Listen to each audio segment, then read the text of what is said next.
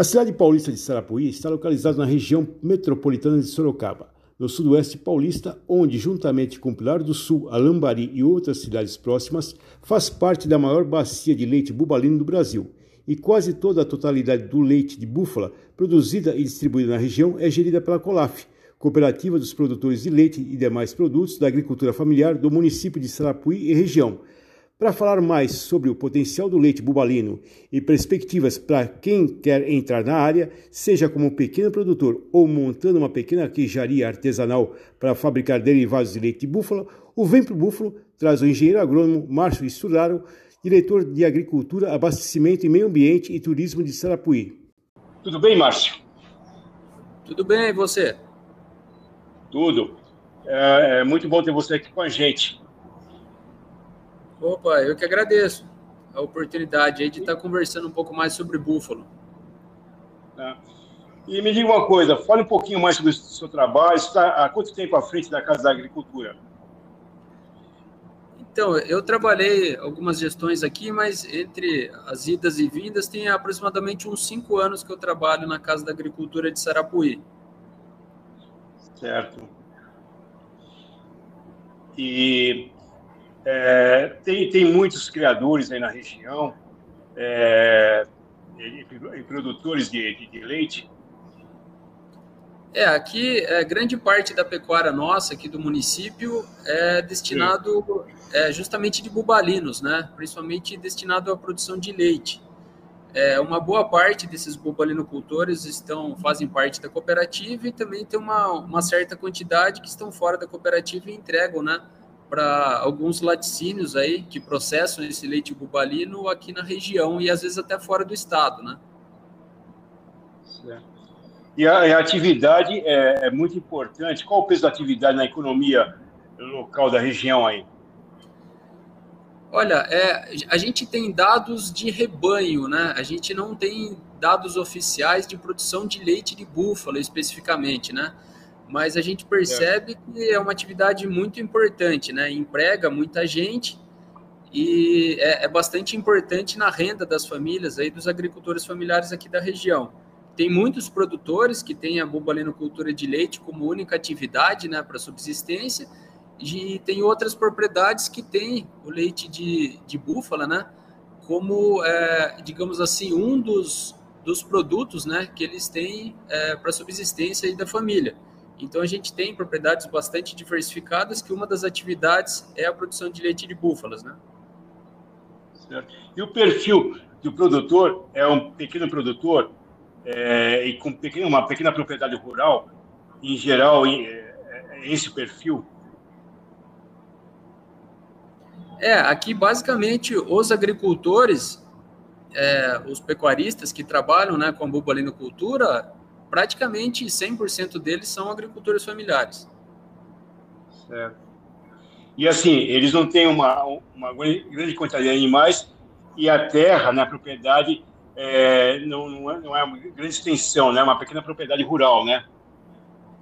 Isso, exatamente, né? O, o, leite bubalino, né, ao contrário do leite bovino, que hoje é, virou uma atividade praticamente para grandes produtores, né, para que seja possível viabilizar a produção de leite é, de vaca ficou realmente para grandes produções, né? Já o leite bubalino, por ele ser praticamente o, o dobro, né, do, do valor, um pouquinho menos em relação ao, ao, leite de vaca, né, ele acaba compensando, né, ser produzido em, em propriedades de, de menor escala, né, de que tem menor produção. Então tem muitas propriedades aqui que são é, digamos assim, tem pastagens e um, um, tamanho bem reduzido, mas que consegue ter uma boa produção de leite de búfala. Em média, assim, é, tem uma ideia, o ouvinte tem uma ideia, em média, quantos animais tem o produtor ou criador aí na região? Olha, Qual a, a quantidade acha... média?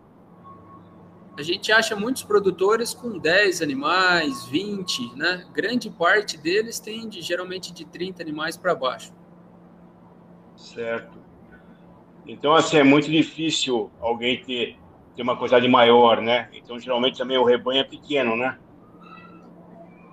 É, aqui grande parte das, das propriedades, né, envolvem justamente mão de obra familiar e tem também um número mais reduzido de, de animais. E então eles também têm, né, uma, uma área pequena, uma quantidade é, pequena aí de animais, né, não são áreas tão grandes, com rebanhos tão grandes. Tem alguns produtores maiores, sim, mas é, é, é em quantidade mais reduzida, digamos assim, um número menor. E na região, é, desde quando é, tem essa atividade? Ela, ela cresceu a partir de que momento? Ela é relativamente recente, tem uns 20 anos ou tem mais tempo que se tornou um polo aí? Olha, se eu não me engano, é aproximadamente 30, 40 anos, né, que a, a, atividade começou a se desenvolver aqui, né, começou, começaram a ter é. as primeiras produções aí e se disseminou pelo município e pela região. É, um dos precursores foi o Vanderlei Bernardes, né, que produzia no Vale do Ribeira, depois, se eu não me engano, foi para uma propriedade aqui em Sarapuí, depois ele se mudou para a propriedade vizinha Lambari. E hoje o, o filho dele permanece é, na produção, né, que é o Otávio Bernardes. E a partir de então ele começou a fornecer, né, se eu não me engano, eram 10 fêmeas e um macho para os produtores devolverem para ele em bezerros, né? É, pagarem é. em bezerros e ele comprava o leite desses produtores. Então, a partir de então, a coisa começou a, a disseminar, aumentar, né? E os agricultores aí é, de menor escala começaram a, a, a, ingressar na atividade. Sim. E, e, todo esse leite que é produzido na região, que é, deve ser uma quantidade grande, né?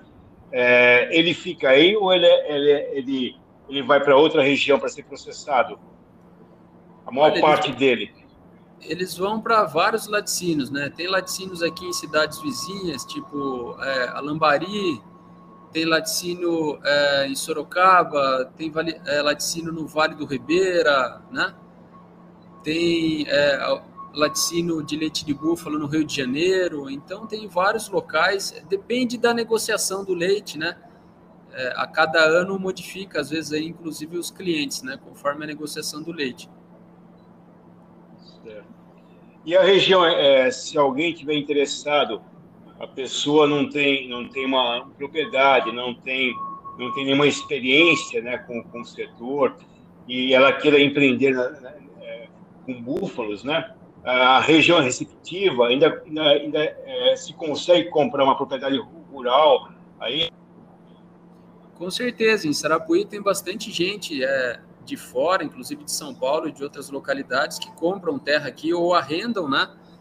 E ingressam em algum tipo de atividade agrícola, né? Seja de, de produção de frutas, legumes, verduras, a bubalinocultura. Então tem bastante gente de fora produzindo aqui em Sarapuí. E tem também, é, tem produtor que, é, nem todo produtor vende o leite, é, toda a quantidade de leite para o laticínio, né? É, talvez, acho que alguns ou muitos é, produzem o próprio queijo, né? Para agregar mais valor. Tem muitos casos assim também? É, uma coisa que a gente tem percebido que está aumentando bastante é justamente isso, né? Às vezes o produtor utilizar a produção dele é, para produzir mussarela, queijo frescal, nozinho, esse tipo de coisa, agregar valor, né, fazer uma clientela, e ele acaba vendendo o, o, litro do leite dele bem mais caro, né? Às vezes por duas, três vezes ou até mais, né? Com a agregação do valor aí ao produto. Então a gente percebe que uma das, das principais formas, né, do, dos bubalinocultores aí se manterem e se desenvolverem na atividade é realmente agregando valor, processando né, esse leite e vendendo ele em forma de queijo, mussarela e outros produtos aí.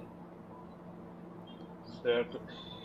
E, Márcio, para finalizar, é, queria que você deixe, é, desse uma palavrinha, né?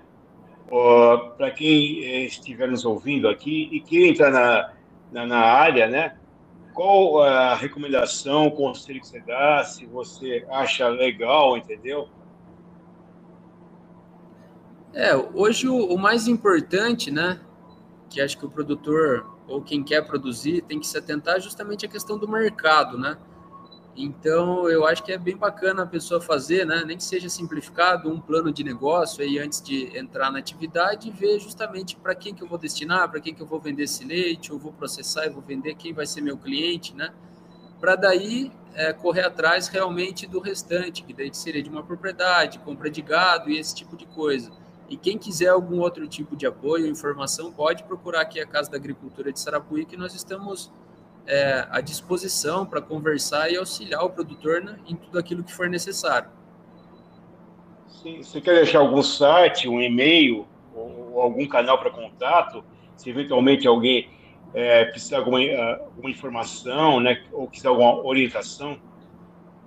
E, isso, é, nós temos o, os e-mails da Casa da Agricultura, que são agricultura.sarapuí.sp.gov.br, tem o casaagriculturasarapuí.hotmail.com e tem o telefone fixo, que é DDD 15 3276 1878.